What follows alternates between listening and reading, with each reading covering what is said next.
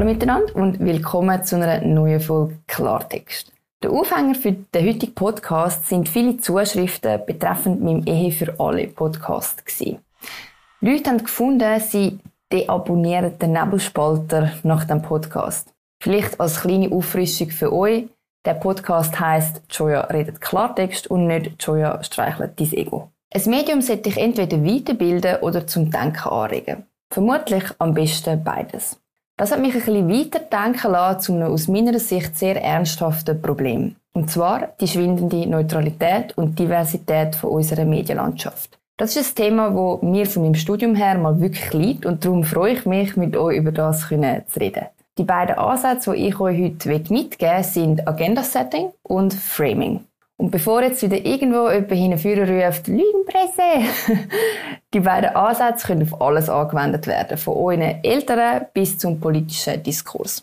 Also nicht überreagieren. Lassen wir mal los. Wer kennt das nicht? In jedem Blatt steht das Gleiche. Und manchmal ist man plötzlich überrascht, dass niemals in der Welt etwas Schlimmes passiert ist, aber man überhaupt nichts davon mitbekommen hat. Bestes Beispiel für mich war letztes Jahr während der Präsidentschaftswahlen. In allen News ist es nur noch um Corona und den Trump gegangen. In dieser Zeit hat vermutlich Australien Neuseeland einnehmen und niemand hat es gemerkt. Sprich, ein Medium kann einem nur bedingt sagen, was man denken soll. Es kann einem aber sagen, über was man nachher denken soll. Genau da kommt die Theorie vom Agenda Setting ins Spiel. Ich habe übrigens alle Quellen unten im Text verlinkt, also falls sich jemand vertieft damit befassen will. Die wissenschaftliche Basis für die Theorie ist schon 1972 geleitet worden. Es ist nämlich 1968 im Präsidentschaftswahlkampf in einer Studie analysiert worden, was das Leute als wichtig empfinden und was das in den Medien prominent thematisiert worden ist. Und diese Korrelation ist signifikant gewesen. Das heißt vereinfacht, das, was man oft hat können lesen, hat man auch automatisch als wichtig eingestuft. Es gibt verschiedene Arten, wie ein Medium einen Inhalt als wichtig kategorisieren. Einerseits durch Platzierung, andererseits durch Frequenz. Unter beidem könnt ihr euch vermutlich etwas vorstellen. Platzierung bedeutet, wo das ein Inhalt gefunden wird. Scrollst du zum Beispiel durch ähm, Watson, ist das, wo oben prominent hervorgehoben ist, viel wichtiger wie etwas, wo weiter unten kommt. Auch wenn oben zum tausendsten Mal die Corona-Zahlen angepinnt sind und unten der Israel-Palästina-Konflikt, wichtig ist das, wo prominent platziert ist. Das funktioniert auch gleich mit Schlagzeilen. Was auf der Frontseite ist, wirkt viel wichtiger als das, was im dritten Bund auf der vierten Seite ist. Frequenz dagegen bedeutet, wie oft das etwas wiederholt wird. Corona-Zahlen, sorry, ist im auch das beste Beispiel, sind Tag ein, Tag aus bei uns in den Schlagzeilen. Der Konflikt in Myanmar zum Beispiel ist zwar aber auch noch nicht fertig, aber der hat uns nur eine Woche interessiert. Was bedeutet das? Die Medien haben die Möglichkeit, den öffentlichen Diskurs, also das, wo wir darüber diskutieren, bis zu einem gewissen Grad können zu diktieren.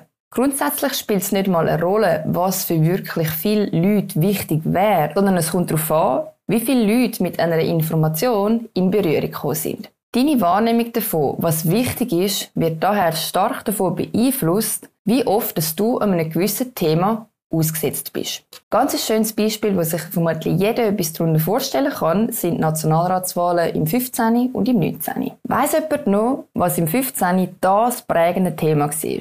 Genau, Migration. Im 15. haben wir über nichts anderes geredet wie Flüchtlinge, Migranten, Überbevölkerung und so weiter. Jeden Tag ist man irgendwo wieder mit diesem Thema in Berührung gekommen. Und 2019? 2019 hat uns Migration nicht mehr interessiert. Dafür das Klima.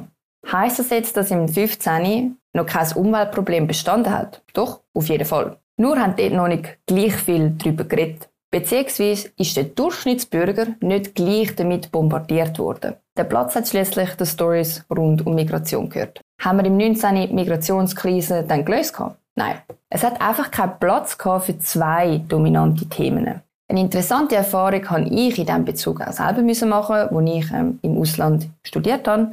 Ein amerikanischer Kollege von mir hat gefunden, er will noch reisen gehen, aber nur auf Norwegen. Im Rest von Europa sei ihm das Risiko von Terror zu gross. Ich selber bin jetzt erst ein bisschen gehäuselt, weil ich gedacht habe, der ist aus den USA, der hat jede Woche irgendwo eine Schiesserei. Der hat Angst, zum auf Deutschland zu reisen.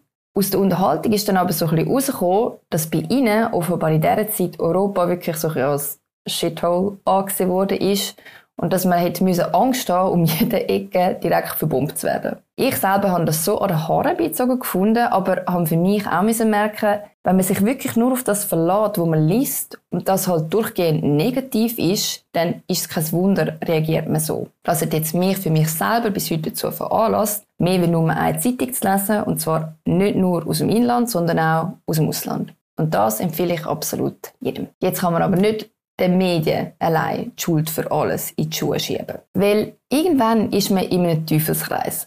Medien drucken das, was die Leute lesen wollen. Und genauso wie während der Flüchtlingskrise im 15. niemand über CO2-Abgabe reden genauso wenig hat jemand im 19. gross über Zustände in Asylzentren lesen. Man sieht also, der Diskurs durch Inhalt steuern kann schon sehr viel Einfluss haben. Über das heraus geht aber das nächste Konzept und das ist das sogenannte Framing. Beim Agenda-Setting ist es darum gegangen, was wir überhaupt mitbekommen. Beziehungsweise wie viel Priorität das einem Thema gegeben wird. Beim Framing geht es darum, wie das uns etwas erzählt wird. Es geht also nicht mehr nur darum, wie oft das eine Story an dich hergetragen wird, sondern wie oft und wie, dass du sie wahrnimmst. Oft zeigt schon der Titel, wie der Text wird rauskommen. Beispiel vom letzten Wahlsonntag. Erdöllobby siegt über Klimakids. Also David gegen Goliath. Aber dass nicht alle Schweizer Stimmbürger zu der Erdöllobby gehören und selber denken können, wird mit Trost ausblendet. Es wird einem also ein negativer Eindruck vermittelt. Also selbst wenn ich nur durch den Newsfeed würde scrollen und nicht mal auf den Artikel klicken, hätte ich bereits eine gewisse unterbewusste Wahrnehmung. Und genau das ist Framing. Beim Framing geht es darum, einen Fokus zu setzen, wie dass du als Leser eine gewisse Story willst wahrnehmen. Das kann zum Beispiel über eine gewisse Wortwahl erfolgen oder ein ganzes Narrativ, also eine Erzählweise an sich. Zum Beispiel können dann illegale Besetzungen plötzlich etwas cool sein und große Unternehmen sind nicht mehr viel für viel Arbeitsplätze verantwortlich, sondern machen plötzlich einfach zu viel Gewinn. Nehmen wir nochmal das Thema Klima. Ein Beispiel, wo ich Zahlen frei erfunden habe, aber ähm, man damit gut erklären kann, was ich sagen will, wäre folgendes. Wir nehmen eine neutrale Aussage, das ist, jede Schweizer Familie hat mindestens zwei Benziner. Wie kann ich jetzt das unterschiedlich verpacken? Mal ein paar Beispiele, wo genau die gleiche Info anders wiedergegeben wird. Negativer Fokus und Fokus aufs Klima. Gehörst du zu diesen Familien, die für die Zunahme vom CO2-Ausstoß verantwortlich sind. Schweizer Familien beeinflussen den Klimawandel unverhältnismäßig stark, weil sie zwei anstatt nur ein Auto haben. Anderes Beispiel? Positiv und ein Fokus auf den Wohlstand. In der Schweiz zeigt sich, dass Familien vom Wohlstand profitieren. Das sieht man daran, dass jede Familie mindestens ein Auto hat, privilegierte sogar zwei. Das ist jetzt natürlich sehr, sehr basic. Aber ich hoffe, ihr versteht, auf was ich raus will. Wie und vor allem mit welchem Fokus man etwas erzählt, hat einen grossen Einfluss darauf, wie dass man etwas wahrnimmt und vor allem, wie dass man dadurch angesprochen wird. Sehr viele anschauliche Beispiele gibt es auch betreffend dem Impfen, jetzt natürlich gerade sehr aktuell. Wenn man sich immer nur dort informiert, wo schlecht über das Impfen geredet wird, ist klar, dass man am Schluss Schiss bekommt. Das ist gleich, wenn ich täglich wüsste, wie viele Gewalttaten dass es in Vintitös gibt, dann gehe ich dich selber vermutlich auch nicht mehr raus. Und da schließt sich eigentlich so ein bisschen der Kreis vom heutigen Podcast. Weil das alles hat sich ja eigentlich ursprünglich auf mein Ehe für alle Post bezogen, wo offenbar für die einen zu wenig konservativ war. Ein Medium lebt als Informationsquelle aber davon, dass es möglichst divers und in seiner Summe möglichst neutral ist. Weil am Schluss ist es der Blickwinkel, der darüber entscheidet, wie dass wir etwas wahrnehmen. Darum, für alle die, die Zeitungen, Magazine und generell Informationsquellen nur nutzen, um ihre eigenen Weltansichten zu bestärken, für die habe ich nach einer kurzen, intensiven Recherche das perfekte Medium gefunden. Kauft euch doch einfach ein Tagebuch. Und schreibt immer den Eintrag von morgen rein. Dann sind ihr mit allem, was ihr täglich leset, mit dem betitelt, wo ihr hören wollt. So einfach kann das Leben sein. In dem Sinne wünsche ich euch eine schöne Woche. Ich habe mich gefreut, wieder mit euch zu schwätzen und ich bin gespannt darauf, was es als nächstes für das Thema gibt. Bis dann schaut doch auch noch auf unseren anderen Podcast-Format vorbei. Wir haben auch andere coole Sachen. Abonniert den Nebenspalter und ich freue mich, wenn es nächste Woche wieder heisst, dass eine neue Folge. Bis dann!